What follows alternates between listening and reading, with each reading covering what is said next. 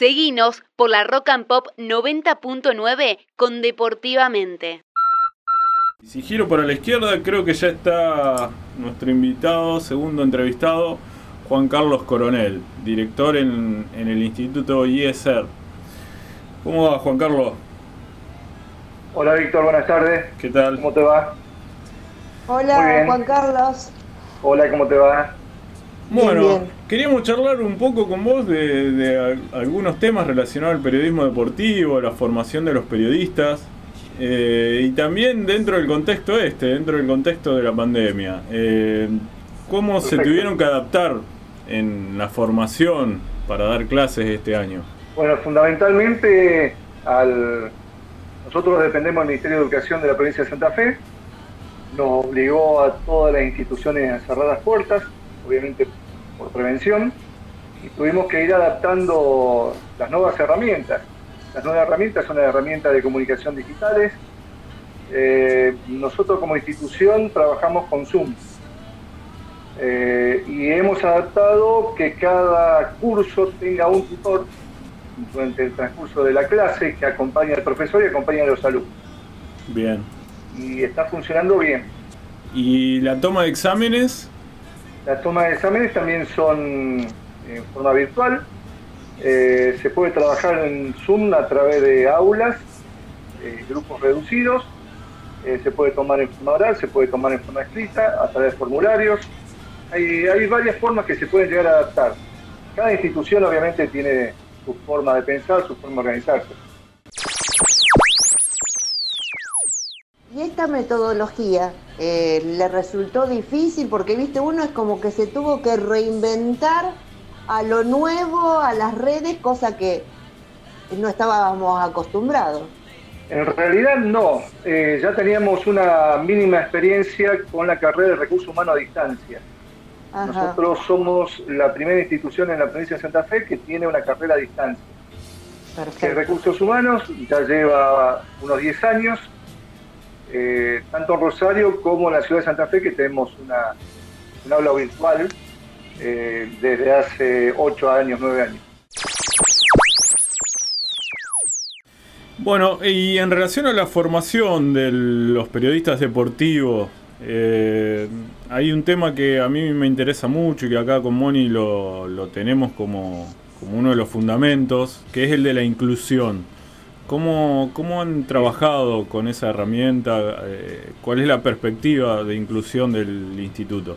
Bueno, ante todo, nosotros, como te, dije al principio, nos regimos por el Ministerio de Educación. El Ministerio de Educación obviamente tiene una política de inclusión. Todos los alumnos que terminan la secundaria vienen con su título y están habilitados para cursar como periodistas, a pesar de que pueden llegar a tener algún, algún problema, obviamente.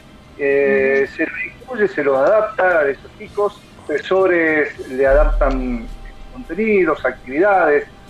Hemos tenido varios casos de chicos con, problemas eh, importantes, pero que han salido adelante y ya se han recibido de, periodistas. Eh, hay un caso particular de, de, un chico de General Lagos, Tuvo mucho tiempo en el Cotolengo de Norione, eh, un chico con problemas eh, de motricidad, de piernas y brazos. Eh, entró al instituto a estudiar como periodista deportivo junto a un acompañante terapéutico que lo acompañaba más que nada al baño para que se alimente y tomarle apunte los primeros tiempos. Ya después el mismo chico se fue acostumbrando, eh, utilizaba mucho la boca, eh, con un lápiz, tomaba apuntes, eh, después fue adaptando un programa de acción y terminó en los tres años que corresponde a término la carrera. este chico hoy tiene su propio programa en una FM de Lago Arroyo Seco. Está trabajando periodista y es muy bueno. José Mancilla. Y te pregunto. Y el acompañante era Cristian Buschiazo. Cristian Buschazo era eh, su acompañante, y que también tomó la misma decisión mientras la acompañaba, dijo, bueno, quiero seguir junto a él y me pongo a estudiar periodismo deportivo. Bueno, los dos se recibieron juntos. yo a José lo sigo mucho en su Facebook. Una vez por semana eh, sube los títulos más importantes de las noticias que va a desarrollar en su programa. Y me llamó la atención que hoy, por ejemplo, eh, hay eh, esgrima sobre silla de ruedas. Y es uno de los temas que a él le encanta desarrollar en su programa. Así que él es nuestro ejemplo, digamos, de alumnos de inclusión que hoy son profesionales. Y la otra consulta que, me interesaba mucho que te explayara, Juan Carlos, es eh, cómo ha ido evolucionando desde que estás, creo que ya 14, 15 años eh, como director de la, de la carrera, eh, cómo ha ido evolucionando el perfil de los periodistas deportivos. Mira, antes de hablar del periodismo deportivo, me parece importante decirte que nosotros preparamos a un periodista. Porque el periodista deportivo es la especialidad. Nosotros, por la experiencia que tenemos, eh, tenemos la, carrera de periodismo integral y la carrera de periodismo deportivo. Preparamos al alumno de la misma forma para las dos eh, carreras, nada más que periodismo integral va a estar dedicado a, la, sociedad, a la política, a espectáculos, mientras que el periodismo deportivo enfocado a los deportes. Pero lo que nosotros brindamos son las herramientas para que el periodista eh, logre ponerse en práctica. Es decir, le damos las herramientas básicas con las que él se va a mover en la profesión. Nosotros tenemos un caso particular que siempre se lo cuento a los chicos, eh, donde dos profesores, dos periodistas deportivos, eh, trabajaron durante ¿se acuerdan eh, el tema de las torres de la calle Salta? Ajá. Eh, cuando tuvo la explosión. Bueno, dos periodistas deportivos que estuvieron trabajando como eh, mobileros, uno en Ereca y el otro en la maternidad Martín. uno es Claudio Girioni, comentarista de fútbol, y el otro era Walter Hugo, el relator. O sea, ellos, especializados en periodismo deportivo, trabajaron como un periodista integral. Y esa es un poco nuestra filosofía, que se puedan adaptar a todo. Hoy tenemos exalumnos periodistas deportivos que están trabajando como, periodismo, como periodistas integrales y periodistas integrales que también eh, se han adaptado al periodismo deportivo.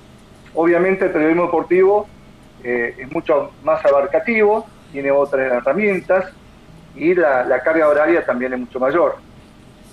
Eh, tenemos exalumnos que hoy están trabajando en medios locales y medios nacionales. Por ejemplo, Hernán Funes, eh, periodista deportivo, especialista en rugby, redactor de rugby, y sin embargo lo vemos en Telenoche como periodista policial. De policía. hace policiales. Eh, Mauro Yaprisa trabaja en CNN, es periodista deportivo, ha trabajado en varias tiras y hoy hace eh, móvil para CNN Rosario y CNN Santa Y está saliendo en el programa Mauro eh, Viale también ahora. Exactamente, para Mauro Viale, él eh, y, el otro chico Iván Rachiti, los dos fueron eh, también trabaja en Radio Nacional. O sea, tratamos de que se forme primero como periodista y después la especialidad deportiva. Y obviamente tenemos periodistas deportivos también reconocidos eh, generalmente el 90% de los, de los chicos vienen por fútbol, pero también hay chicos especializados en otros deportes eh, y cada vez más vienen con, esa idea de formarse en otros deportes.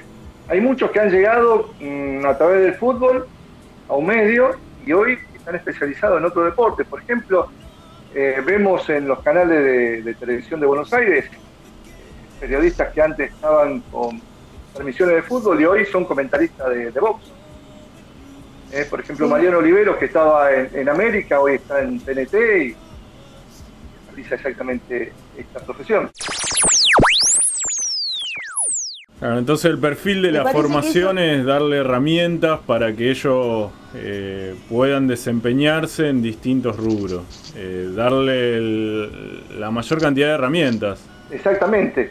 Eh, vos me preguntabas cómo fue evolucionando la carrera en sí. Eh, cuando yo comencé, veníamos de, una época donde el periodismo deportivo todavía no estaba tan afianzado como ahora, y eso se notaba en los planes de estudio de casi todas las instituciones. Eh, por ejemplo, había en primer año periodismo gráfico, en segundo radio y en tercero televisión. Y nosotros tomamos la decisión de, adaptarlo a los nuevos medios.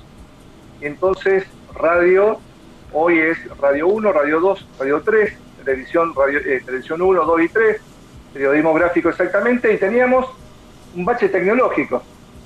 Por eso sumamos periodismo digital, que hoy es una salida laboral muy importante. También sumamos talleres de integración, donde el alumno tiene práctica pura en estas herramientas que son las patas del periodismo.